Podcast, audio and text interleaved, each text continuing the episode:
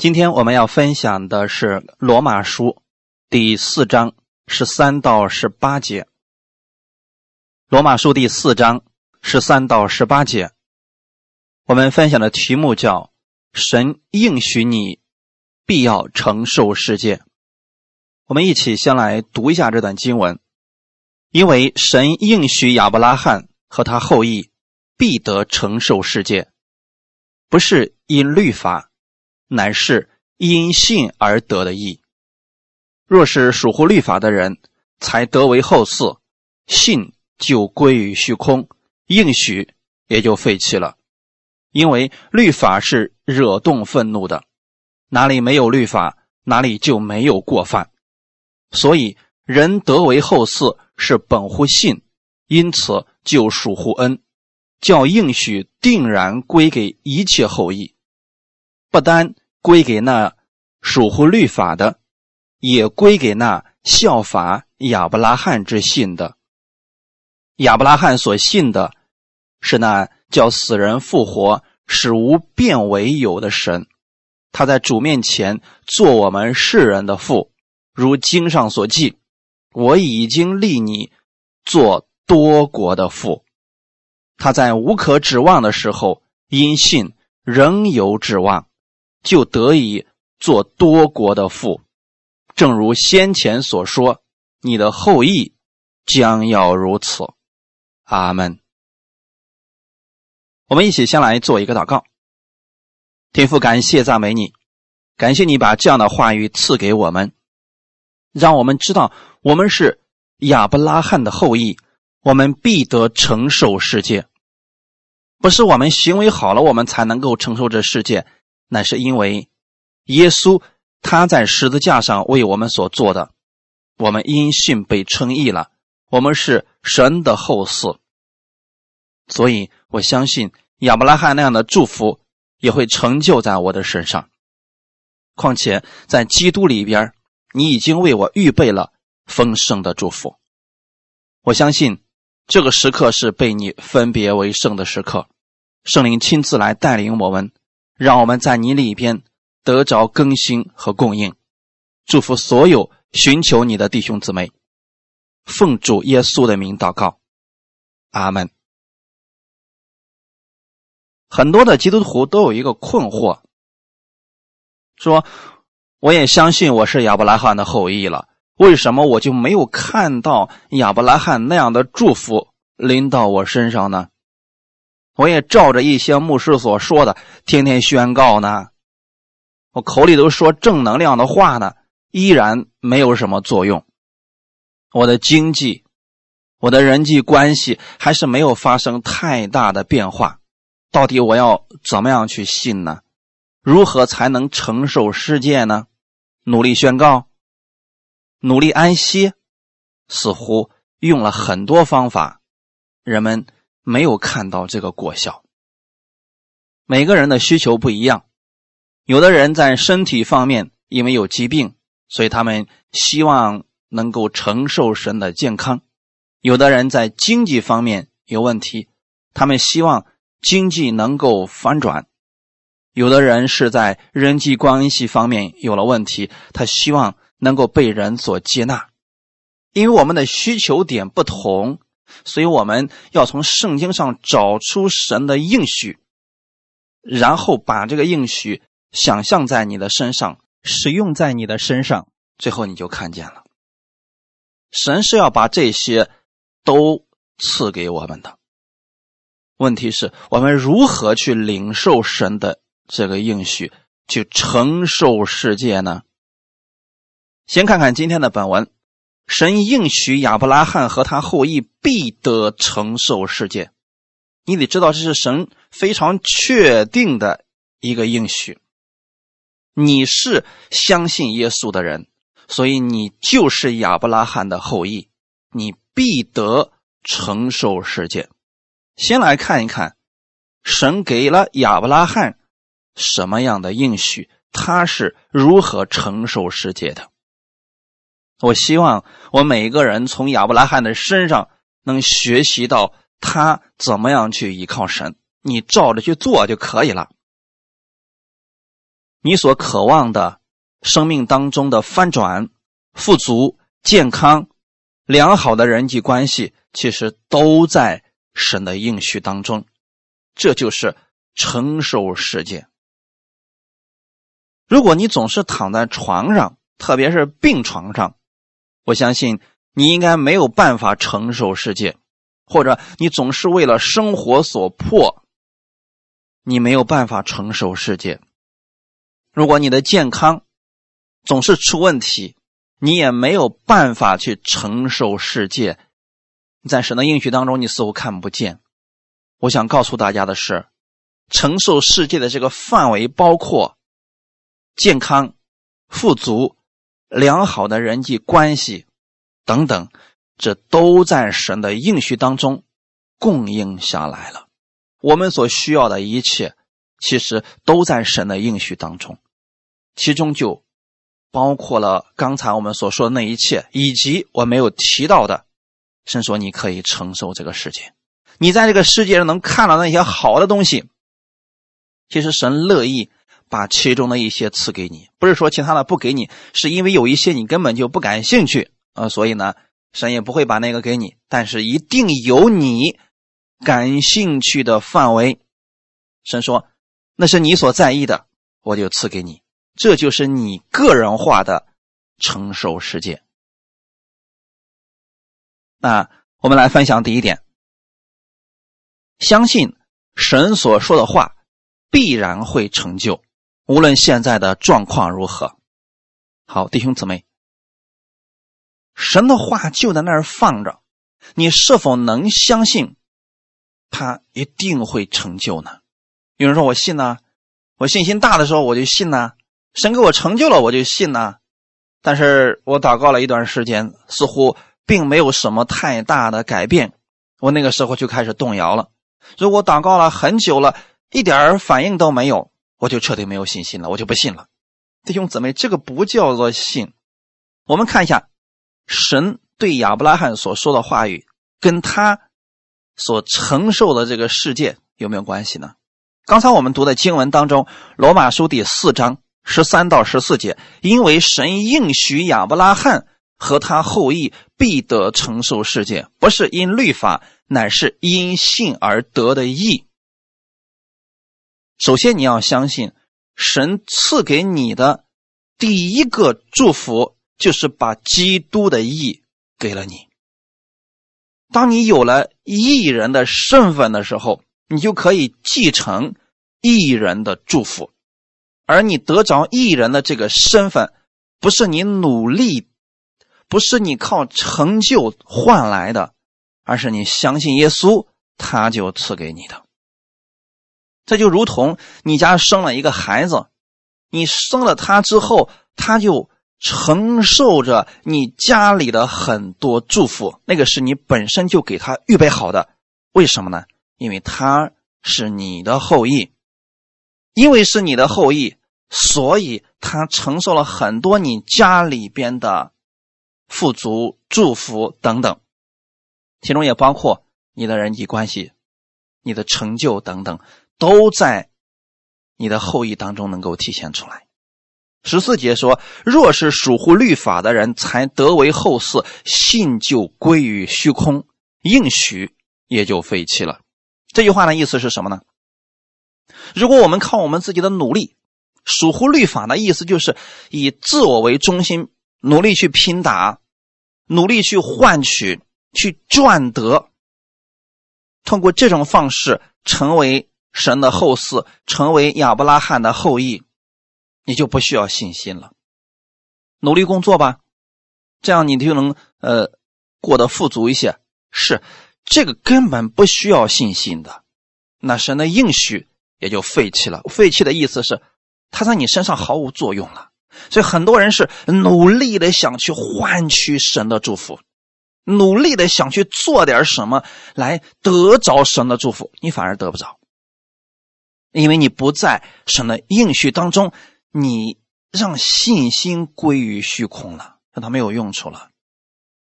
首先，你要相信一点事情：神赐给你艺人的身份，不要忽略了他。这个艺人的身份后面紧跟着的是艺人的祝福。神应许亚伯拉罕和他的后裔必得承受世界。你看看亚伯拉罕的一生，你就知道他是一个蒙福的人生，而你的人生也是蒙福的人生。你首先要相信这个，无论你现在状况如何，就算你一无所有的时候，你也要如此来相信。上次我们给大家分享到了雅各，雅各手里就拿着一根棍子的时候，他那个时候就相信神的应许一定会成就在他的身上。二十年以后，我们看到了神在他身上有实实在在的祝福，你也要如此来相信。你知道你是亚伯拉罕的后裔。不是因为你行为好了，你才是亚伯拉罕的后裔，那是因为你相信了耶稣，因信而得的义。弟兄姊妹，我们看一下应许神的祝福是怎么样在亚伯拉罕的生命当中显明出来的。创世纪十二章一到四节，创世纪的十二章一到四节。耶和华对亚伯兰说：“你要离开本地本族富家，往我所要指示你的地区。我必叫你成为大国，我必赐福给你，叫你的名为大。你也要叫别人得福。为你祝福的，我必赐福于他；那咒诅你的，我必咒诅他。地上的万族都要。”因你得福，亚伯兰就照着耶和华的吩咐去了。罗德也和他同去。亚伯兰出哈兰的时候年七十五岁。阿门。透过这段经文，你们可以看到亚伯拉罕的起点在哪里。当时，亚伯拉罕他在他。老家那个地方，虽然说他生活不是特别的贫穷吧，但至少他心里边有一种渴望，想要寻求真神，但他一直没有找着过。当神亲自对他说话的时候，其实是点燃了亚伯拉罕心中的梦想。神对亚伯拉罕说的是：“你要离开本地本族富家，往我所要指示你的地区。”神的意思是，我要在那里叫你成为一个巨大的国家。如果你觉得你现在的家族已经够大了，我将来要让你成为一个大国。你成为大国是因为我赐福给你，我会叫你的名为大。你知道这是神对亚伯拉罕的应许吗？而此时此刻，亚伯拉罕对神并没有做什么太大的成就，也没有去传福音，甚至都没有行过一丁点的神迹。但是神就对他说了这样的话语，不是因为亚伯拉罕好，那是因为我们的神乐意赐福给他。今天我们的神也是把他的应许、把他的祝福向整个所有的世人都在宣扬。有一部分人有反应了，有一部分人听了就跟没有听见是一样的。亚伯拉罕听到神的应许之后，他就照着耶和华的吩咐去了。弟兄姊妹，让你们离开自己的家乡，去一个陌生的地方重新开始。这个是需要信心的，是需要你完全相信神的，否则啊，你可能做一段你就承受不了了。今天我们服侍神也是这样的，很多人一开始信心满满、热情满满，可是一个月以后、一年以后、三年以后，一大批的人都没有跟上队伍了，那就是因为他们。忘记了起初神是怎么对他说话的。我们一直在强调，我们要跟随神的呼召。这个呼召中间就包括了神说：“来跟随我。”耶稣对十二个门徒都说过这样的话：“来跟随我。”可是你知道吗？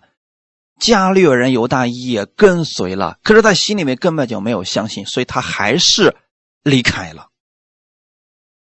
其他的门徒虽然有软弱，可是他们后期还是跟上了。我想告诉大家的是，你知道你是承受世界的人吗？那我们心里边就下定决心，我们这一生就要跟随神的脚步，像亚伯拉罕一样。虽然我的老家很好，可是神说让我去那里，我就去那里。无论前面环境多么恶劣，多么糟糕，我依然不会再回头。这就是亚伯拉罕的信心。那亚伯拉罕这么去行动，神只是给了他一句话而已呀，并没有说你先变点金子出来，我就相信你是个神。他对摩西是那样，可是亚伯拉罕不是那样的。摩西是因为确实信心小了、软弱了，所以他的神神在他摩西的面前给他行了好几个神迹，他还是胆怯的不敢往前走。亚伯拉罕不一样，所以摩西不是我们的榜样。亚伯拉罕是我们的榜样，我们是亚伯拉罕的后裔，不是摩西的后裔。法利赛人说我们是摩西的门徒，我们说我们是亚伯拉罕的子孙，我们是亚伯拉罕的后裔。阿门为什么呢？因为亚伯拉罕的优点就在这儿，神对他说了话，他什么都没有看见，他就去了。你们知道亚伯拉罕现在所去的迦南地是个非常荒凉的地方吗？那个地方没有高大的城邑，没有丰富的。各样的美物，什么都没有成型呢。如果你被神呼召了，去了这么一个地方之后，可能你心里面反差会非常大。你不是要赐福给我吗？你的福分在哪里呢？我没有看见呀。亚伯拉罕在老家的时候，至少他有很大的房子，他有家业。可是，就从他跟随神开始，他就过着住帐篷的日子。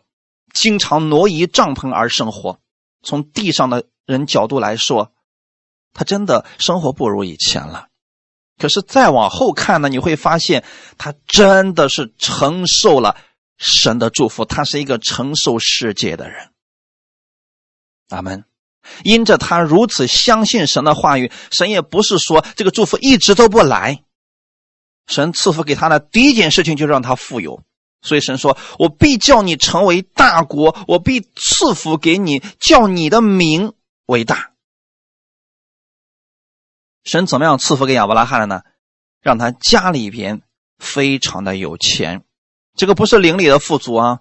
你们仔细去读创世纪里边，你可以看到，神说他的金银牲畜极多。神首先赐福给亚伯拉罕。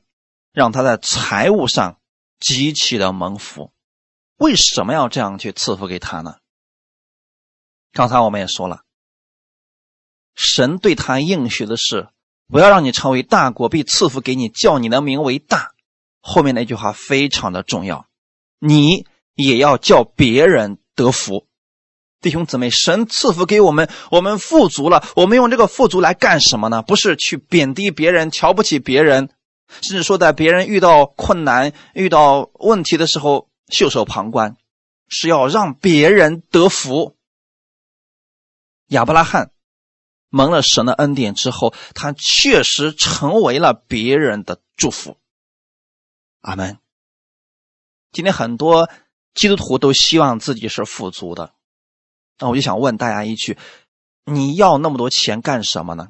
曾经有一个人说了。我就想让神赐给我十个亿，然后我说：“你要让神给你这么多钱干什么？”他说：“放着好看，这样出去有面子。”所以过了将近十年的时间，他依然没有得着这个祝福，因为一开始他这个动机就是有问题的。弟兄姊妹，神赐给我们祝福，不是让我们去炫耀，不是让我们觉得我们比世人要高。你的位置已经是最高的了，你是基督的门徒，你是亚伯拉罕的后裔，你是异人，你的位置已经很高，你不需要透过世上的这些财物来提升你的身份的，只是说神赐给你这些物质上的祝福之后，你要成为世人的祝福。让世人透过你看到基督的荣美。你们若有这样的心，神让你们做事情的时候，财务的祝福是非常容易的。这就是为什么那么多人他们在财务方面轻松就得着翻转的原因。一方面是他们知道自己是艺人，另外一方面他们知道手中所做的一定会有神的祝福，所以他们每天向神去求智慧、求能力，让他富足起来，去帮助更多的人。确实，这样的见证也特别的多。所以今天很多人走入一个极端，说：“呃，疾病方面我懂，可是这个财务怎么翻转呢？”你们仔细去听听我过去的讲道，你就知道里面有多少人的经济已经被反转了。希伯来书的十三章一到二节，你们务要长存弟兄相爱的心，不可忘记用爱心接待客旅，因为曾有接待客旅的，不知不觉就接待了天使。这是不是说我们的亚伯拉罕呢？亚伯拉罕有一个爱弟兄的心。而且是用爱心去接待客旅，说明亚伯拉罕是一个特别热情好客的人。他看到别人有困难，就一定会去帮助他，因为他知道我的这一切都是神所赐下来的。所以他看到有人从他家门口经过，他会给他水喝，会给他饭吃，全免费的，都是免费的。不知不觉当中，他就接待了天使，那就是。有三个天使去索多玛城去看索多玛城的人的那个罪恶的时候，就经过了亚伯拉罕的门口。其实弟兄姊妹，你说那三个天使有必要去经过亚伯拉罕的门口才能到索多玛吗？那直接可以过去的呀。是神要给亚伯拉罕这么一个机会。所以弟兄姊妹，今天神也给你一个机会，你是否愿意成为别人的帮助，让别人得福呢？有人说：“等我有十个亿以后，我再去做吧。”如果你现在就做不到，十个亿给你了，你依然还是做不到。我们先有这样的心，你相信你是承受世界的人，相信在基督里边，神会把这一切都给你。但是我们的心一定要放正了。阿门。亚伯拉罕虽然在这一方面很好，但是不是说他。是一个完全的人，他也有弱点，也有问题。比如说，他曾经两次说谎言，而这两个错是差不多的。当亚比米勒王想娶他的妻子的时候，他们两个人一块到了这个地方，当地的王看上他的妻子了，他说什么？那是我妹子。关于这个谎言的原因。亚伯拉罕有一个非常属灵的理由，他说：“我以为这地方的人总不惧怕神，必为我妻子的缘故杀我。”那在过去的时候，啊，族长时代，谁有力量，神的人多，那谁就说话算了。那时候没有这么公正的法律。亚伯拉罕说谎了，结果神介入了其中，并且。拯救了他。当天晚上，神对亚伯米勒说：“你是个死人呐！那是别人的妻子，你敢动她吗？”你有没有想过，神这个时候为什么偏向了亚伯拉罕呢？明明是他说了谎，造成了这样一个后果，但是神还是拯救他。我想说的意思是，你是承受世界的人，就算你有软弱，你会犯错。但你是艺人，你是属于神的，神就一定不会放弃你。无论你多软弱，问题多大，他都会拯救你。神看亚伯拉罕为艺人，圣经当中并没有记录到神责备亚伯拉罕的言语，反而神去责备了那个亚比米勒，让他放了别人的妻子。这个问题确实不是人家亚比米勒王的错呀，那个时候没有律法，亚伯拉罕根本也不知道十诫，他是凭着信心在生活呀，他就是相信神的那些应许，他走出来也是凭着应许，现在生活也是凭着应许。我们凭着应许生活的时候，我们会软弱，但你还是在神的应许当中。这事儿过去之后呢，亚伯拉罕的信心是提升了一些。当时他已经很富足了，可是他还是有软弱，这个软弱对他来说非常影响他的生命和生活。那就是一直没有儿子。虽然神对他也应许过，但这个事儿似乎一直就没有成就。弟兄姊妹，今天很多人很担心这个财务的问题，说好久了，神都没有给我成就。很多人担心的是，呃财务我不担心，可是神什么时候给我一个孩子呀？他为这个事情又担心。我们总有担心的领域，总有不担心的领域。你为什么不把不担心的领域那个信心？用到现在担心的领域，其实是一样的。神还是那位神，神还是赐福给你的神。神愿意在你所关注的那个领域都赐福给你，这就是神的富足。不是某一个领域，是你所关心的那个部分，神都要让你富足的。此时，我想，一直想要孩子却没有得着的人，心里一定能够明白亚伯拉罕的心情。亚伯拉罕当时。已经着急到什么程度了呢？他看到别人的儿子都已经生了儿子了，他看到别人的儿子都已经生了女儿了，可是他呢，连个儿子都没有。现在还得相信啊，神要让他的后裔有多么的多。我相信那个时候亚伯拉罕肯定向神打高呼：“主啊，你看看我的兄弟，人家儿子都生了女儿了。”我的儿子在哪里呢？为什么呢？因为你知道，以撒娶的实际上是他兄弟的孙女儿，对不？这差了一辈儿嘛。那在这个过程当中，神怎么样去安慰亚伯拉罕呢？神也完全可以当时就给他一个儿子呀。神是怎么样安慰他的呢？我们来看一下《创世纪》的十五章一到六节。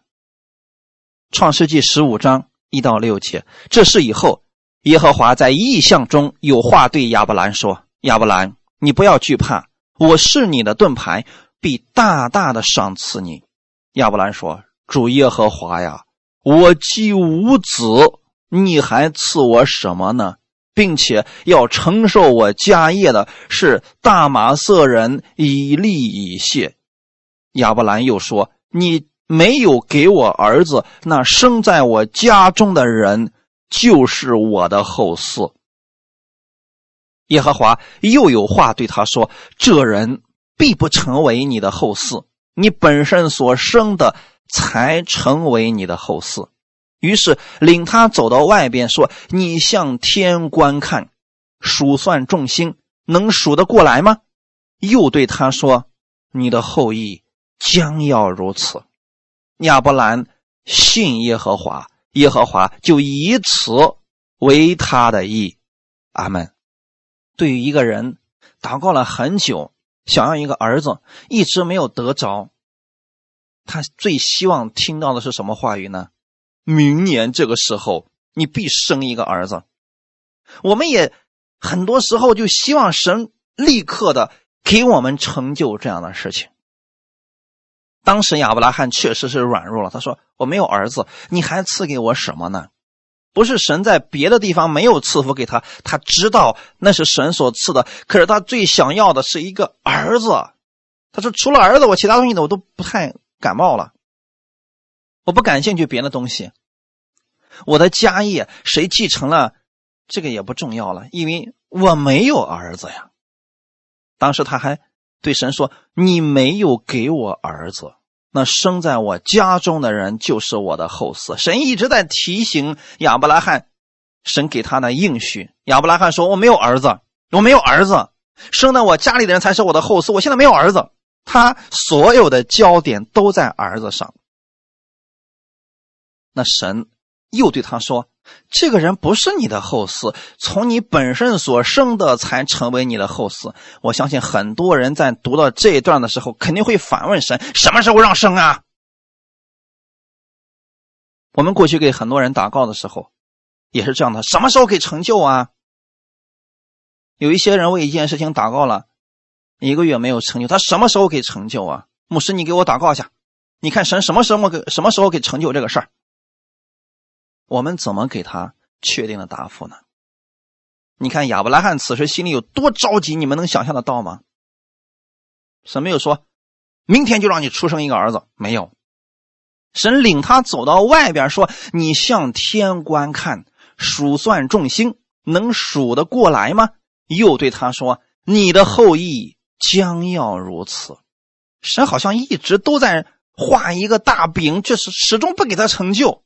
我们很多人说：“哎呀，你说的好听啊，总是让我们去相信神的应许。你站在我这个位置，你思想一下，你试试看。其实神能不知道我们内心的焦急吗？知道呢。所以神还是让亚伯拉罕明白他的应许，让他看看星星，数算众星的时候，亚伯拉罕信耶和华。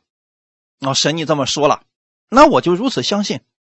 神就以此为他的意，你没有看见，你依然相信，这叫信心。不是说啊，主啊，你今天给我成就了，我就相信你。那下一个是神没成就，你就不信神了，这是非常危险的。你要记得一件事情啊，你是神的后嗣，你必得承受世界。亚伯拉罕的信心之所以伟大。就在这儿，他心里面都着急火燎了，可能晚上都都睡不着觉了。一看自己年龄也大了，妻子的年龄也大了，可是神对他说了数算众星之后，他马上又相信神的应许了。无论环境如何，神给亚伯拉罕话语，亚伯拉罕就相信，并且是单纯的相信，不再有其他多余的想法。过去他的焦点可能一直都在儿子上，所以神给他其他的祝福他也看不见了。现在呢，他把焦点重新调整到神的应许上，其他的祝福他就看见了，儿子的祝福也看见了。神希望我们学习亚伯拉罕，为某些事情祷告之后，你要相信神的应许，然后该干什么就干什么，不要把焦点放在你目前还没成就的事情上，那样会让你失去信心的。你凭着信心等候神，神一定会在最合适的时候。给你成就的，阿门。别说你等不了，等不及了。神做事，你要完全相信。我们分享第二点，你是信心的后裔，是属于恩典的。罗马书四章十六到十八节。所以人得为后嗣，是本乎信。因此，就属乎恩，叫应许定然归给一切后裔，不单归给那属乎律法的，也归给那效法亚伯拉罕之信的。亚伯拉罕所信的，是那叫死人复活、使无变为有的神。他在主面前做我们世人的父，如经上所记：“我已经立你做多国的父。”他在无可指望的时候，因信仍有指望，就得以做多国的父。正如先前所说，你的后裔将要如此。你成为亚伯拉罕的后裔，也是因着信，这是神的恩典，不是我们努力成为亚伯拉罕的后裔，不是我们努力去做亚伯拉罕所做的事才能成为他的后裔。你是因信称义的，我们相信耶稣，相信耶稣在十字架上为我们完成了一切救赎之恩，他的应许一定会成就在我们的身上。亚伯拉罕他相信的是那叫死人复活、使无变为有的神，这是他的信心，他是如此来相信神的，在无可指望的时候。弟兄姊妹，你们知道什么叫无可指望吗？一切看起来都糟糕到极点了，没有任何希望了。他因着信心仍有指望。我们抱怨的时候、灰心的时候、绝望的时候，甚至开始怀疑神的时候，就是因为你无可指望了。就是多数的人在无可指望的时候就不信了，算了，我不依靠神了，我还不如自己去努力点呢。你要学习的是亚伯拉罕的信，这样你就可以承受世界是从神而来的祝福。阿门。这个祝福是世人靠努力永远得不来的。我们有指望的时候有信心，没指望就没信心。其实这样的信心是从我们里边发出来的。其实这是律法下的信心。如果我们领受的是神的信心，你相信他凡事都能，并且神会在最合适的时候成就最美好的事情，我们就不会失去指望了。无论环境如何，无论结局如何，无论事情怎么发展，我们依然相信。神给我们的祝福不变，神的应许不变。我就是承受世界的人。你要看到这一点啊！亚伯拉罕临死的时候，没有看到他的子孙生的像天上的星、海边的沙那么多。可是我们今天看见了，神不说谎。除了本身从亚伯拉罕出生的那些阿拉伯人、犹太人啊，那些等等中东地区的那些人。还包括今天所有信耶稣的人是亚伯拉罕属灵的后裔，这些都是他的后裔。神没有说谎，神成就了。你也要如此去相信这位神，凭着信心承受世界。阿门。在你所需要的那个领域当中，让神给你智慧，给你看见，给你盼望。今天你需要在哪一方面来承受世界呢？无论是哪个区域，你要记得，神做事有他的时候。这句话不是一个消极的去等候，而是积极的、有盼望的等候。我们看一段经文，《传道书》第三章十一节，《传道书》第三章十一节：神造万物，各按其时成为美好。又将永生安置在世人心里。然而，神从始至终的作为，人不能参透。神造的万物都是各按其实成为美好。这句话里的意思是什么呢？你看，小麦的播种、生长、成熟、收割，都是需要时间的。每一年的四季交替、冷热更换，都有它的时间。神造的这些万物在运行的过程当中，都有他们的时间，而每一个时间都是最美好的。我想说的是，你的人生也是如此。在你人生当中最合适的时间，神会让你遇到合适的人，去做合适的事情。那个时候，神会把最美好的祝福赐给你。我们只需要行在其中，安息就可以了。因为你知道神一路在扶持着你，所以你心里边才能够平静安稳。你不是没有盼望的人，你不是没有看顾者。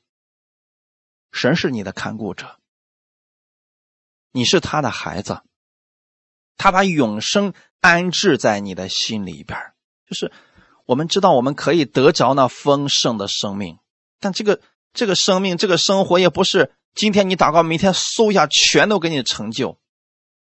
因为很多时候神没有照着我们的时间给我们来成就，我们开始怀疑了，开始灰心了。这就是神所说的，神从始至终的作为，人不能参透，因为站的高度不同嘛。一个教会当中的最高领袖和信徒的思考的问题角度不同，做事的方式也不同，因为生命的程度不一样。同样的，我们跟神之间也是如此，神的一些作为，我们人不能参透。但是这并不影响你去领取他的祝福，你只需要相信一件事情，那就是神会在最合适的时间、最合适的地点，把最好的祝福赐给你。知道这一点就行了嘛？其他的不重要。至于说是什么时间，你别去问这个，到了时候你自然就明白了。我们何必去问？是什么时候呢？其实神告诉了你，你恐怕也是等不及啊。那不如在那个事情没有来临的时候，我们就先做好目前手中所做的事情，每天都相信这是美好的一天。神给我今天有他预备好的最美好的祝福。也许我祷告的这个事情现在没成就，但是不代表神不成就了。有的是三个月以后，有的是三年以后，这个并不影响我们现在领受他丰盛的祝福呀。那今天你需要哪一个领域当中让神来赐福你呢？我现在所说的是具体的哪个领域？你比如说，哦，我是做化工的，那就在这个领域让神赐福给你啊。你说我是个老师，那就让在这个方面神赐福给你。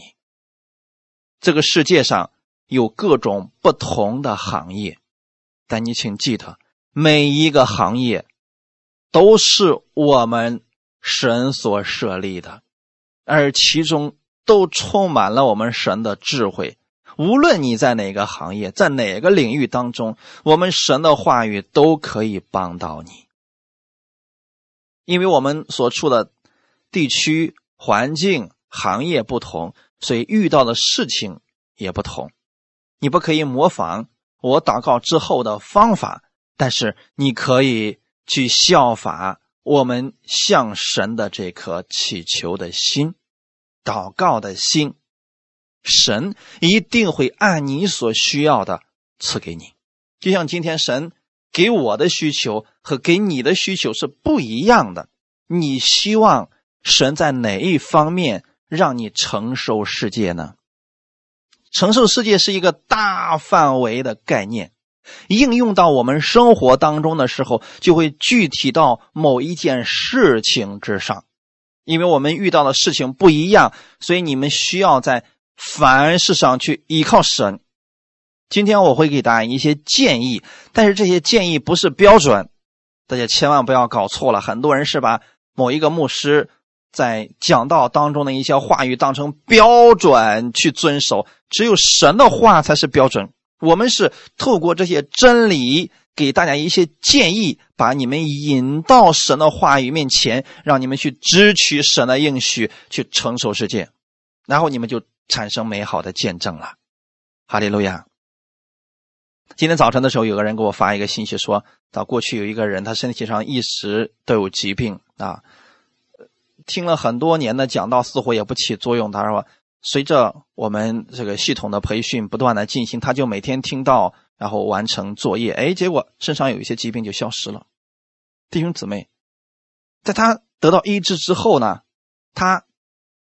开始去建议别人，你们也要多读圣经，你们也要多听到。你发现没有？他改变了，因为他那个时候有这方面的需求，时候到了，神让他领取了这个祝福，承受了这个祝福之后，他马上起来，能够去帮助他周围的那些人。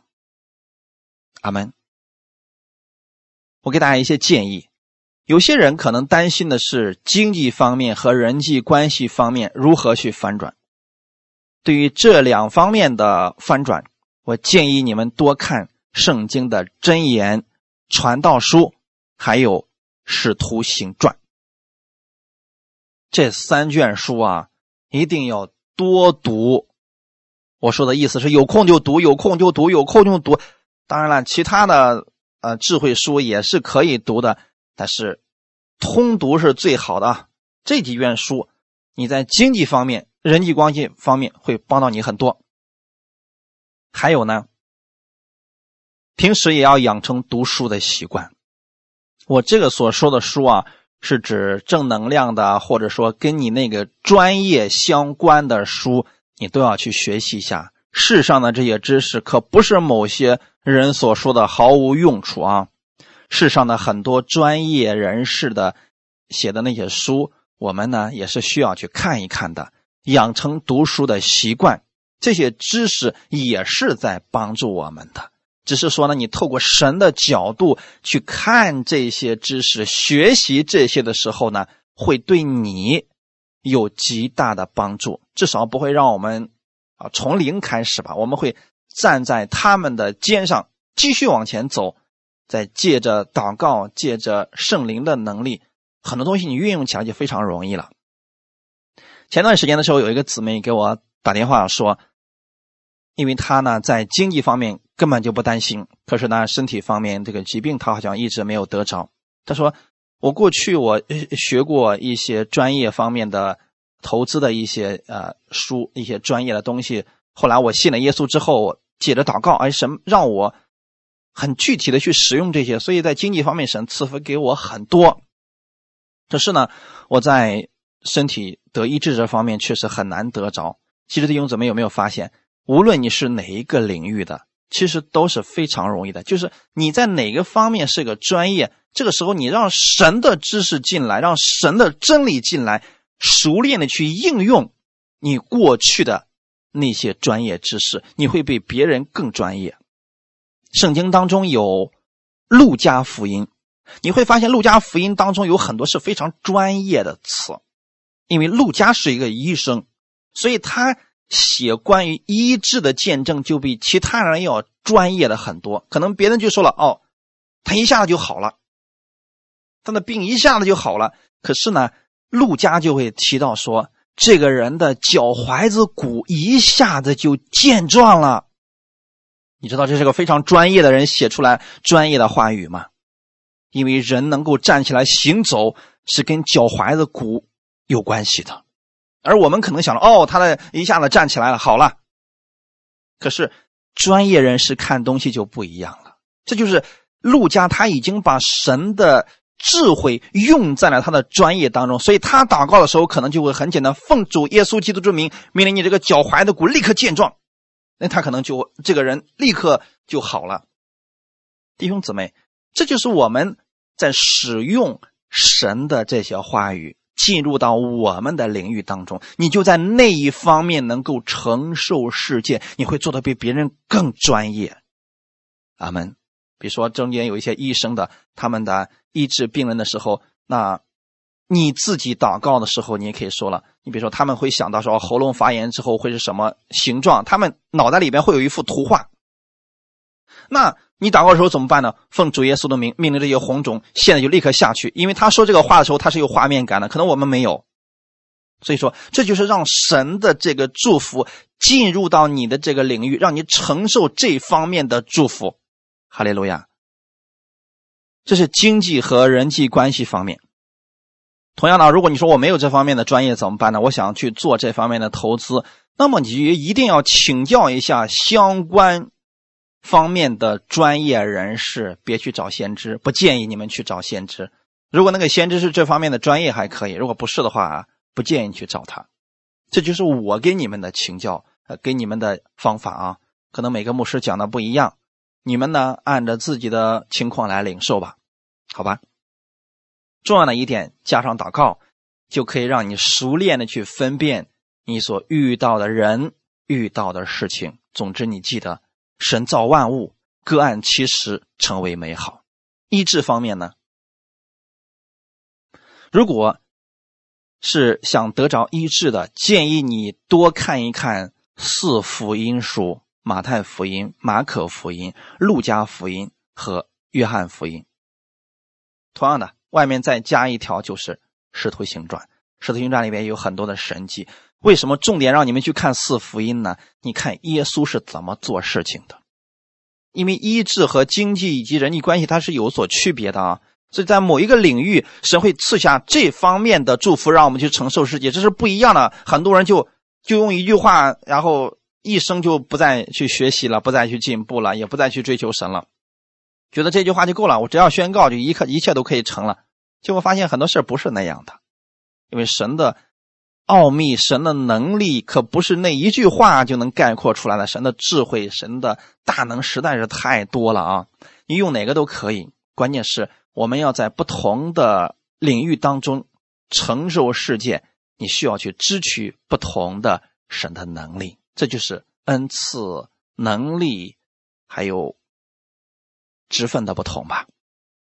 医治方面，你们要多看一看四福音书，看看耶稣是如何做事的。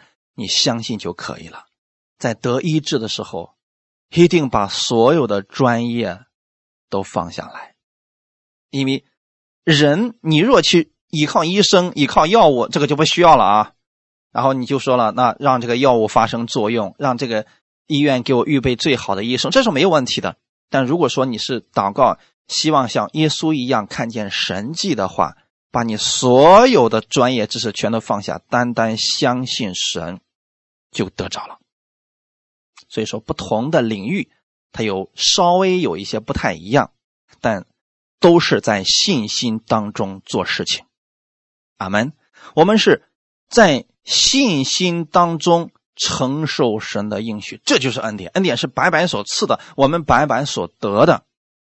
当你在信心当中做事的时候，不会有忧虑和担心，也不会有惧怕，所以这个很简单，你仔细分辨就好。你说我，可是我还是忧虑、担心、惧怕怎么办呢？你需要继续去仰望神的应许，继续的去在那一方面领受神的话语。只有你，只要你领受的够多了，信心就充满了，就不再有忧虑和担心了。因为你相信神凡事都能，你是他的后裔，他必然会帮助你。阿门。最后的时候，我们看一段经文，《希伯来书》的十一章八到十二节，《希伯来书》的十一章八到十二节，亚伯拉罕因着信蒙召的时候，就遵命出去，往将来要得为业的地方去。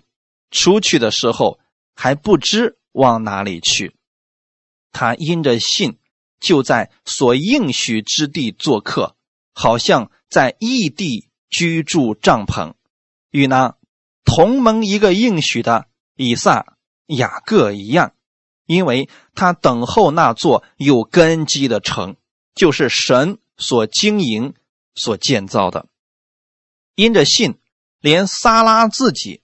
虽然过了生育的岁数，还能怀孕，因他以为那应许他的是可信的，所以从一个仿佛已死的人就生出子孙，如同天上的星那样众多，海边的沙那样无数。阿门。这段话语是把亚伯拉罕的信心、撒拉的信心放在一块儿去说了。我们来看一下。亚伯拉罕因着信，好像亚伯拉罕从来就没有犯过错一样。蒙召的时候就遵命出去，往将来为要得为业的地方去。出去的时候还不知道往哪里去。确实，亚伯拉罕出门的时候不知道他要去的那个迦南地是个什么样子，但是他相信神的话语。今天我希望你们承受世界，也要这样去相信。现在我还没有看到结果。但我相信神的话不会落空，我相信神对我的应许不会失落的。我现在没看到，不代表我看不到。那么我现在就欢欢喜喜的盼望这个结果的到来。那有人是祷告之后烦躁不安，怎么还没成就啊？我等不了了，我等不及了，主啊，你都不知道火烧屁股了都。神能不知道吗？亚伯拉罕出去的时候，什么都没有看见，但是他还是这么相信了。他因着信，就在所应许之地做客，好像在异地居住帐篷。事实上，真是这样的。过去家大业大，至少有房子，不用到处乱漂流吧。自从他进入应许之地之后，住着过帐篷的日子。那回过头来，你只要一对比，你心里就有埋怨，就有被骗的感觉了。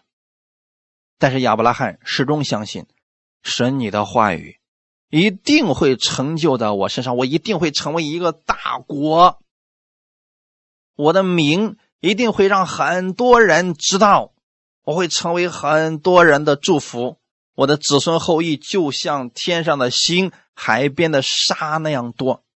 这是我在我的老家靠我自己永远不可能达成的，所以今天你也要如此来相信啊！就是你在神面前所说的那些梦想，你写的那些目标，神一定会给你成就。现在没看到，不代表神不成就了，只是你不要怀疑，你要等候，因为他等候那座有根基的城。就是神所经营、所建造的。以前他在家里边，那个家是他自己建造的，他心里有根基、有信心，可以看见。可现在他等候那个那座有根基的城，那个城太大了，神建造的，神要赐给他的，远远超出他所求所想的。你们也要如此来相信啊！神给你的是更好的，是更大的、更美的祝福和应许。阿门。萨拉也是这样的呀。虽然过了生育的岁数，还能怀孕，因为她相信神的应许是可信的。今天不管你的情况有多么的紧急，你的情况有多么的糟糕，不要再把焦点放在你的那些环境和问题上，转过来相信神的应许，相信他说话必然算数。你在圣经当中找出。你所需要的那些领域，在你现在世上所经营那个领域当中，经常去思考，经常去默想神的应许，让他进入到你那个领域当中，你那个领域就活了，就充满生机了。阿门。就像萨拉一样，自己的身体，你看看他好像就已经死了，月经都断绝了，好像再也没有希望了。可是呢，神的应许进来了，他的应许一定会成就的。阿门。这就是我们所相信的神。今天我也想告诉你，你必会承受世界，这是神给你的应许。我们一起来祷告，天父，感谢赞美你，感谢你借着这样的话语来安慰我们，来鼓励我们。当世人都惊慌、都没有盼望的时候，你仍然是我们的盼望。你应许我们必得承受世界，因为我们是亚伯拉罕的后裔。亚伯拉罕所信的那位神，死死人复活、死无变有的神，今天也是我的神。我也相信我是亚伯拉罕的后裔，所以亚伯拉罕那样的祝福会临到我的身上，并且我所承受的是更大的、更多的。我不再看我现在的环境有多糟糕，我转而去看你的应许，我支取你的应许而生活。你给我智慧，让我在这个世界上。靠着你的应许，使用这个地上的智慧，比世人看得更高更远。你赐福给我，让我也成为我周围之人的祝福。阿门。一切荣耀都归给你，奉主耶稣的名祷告。阿门。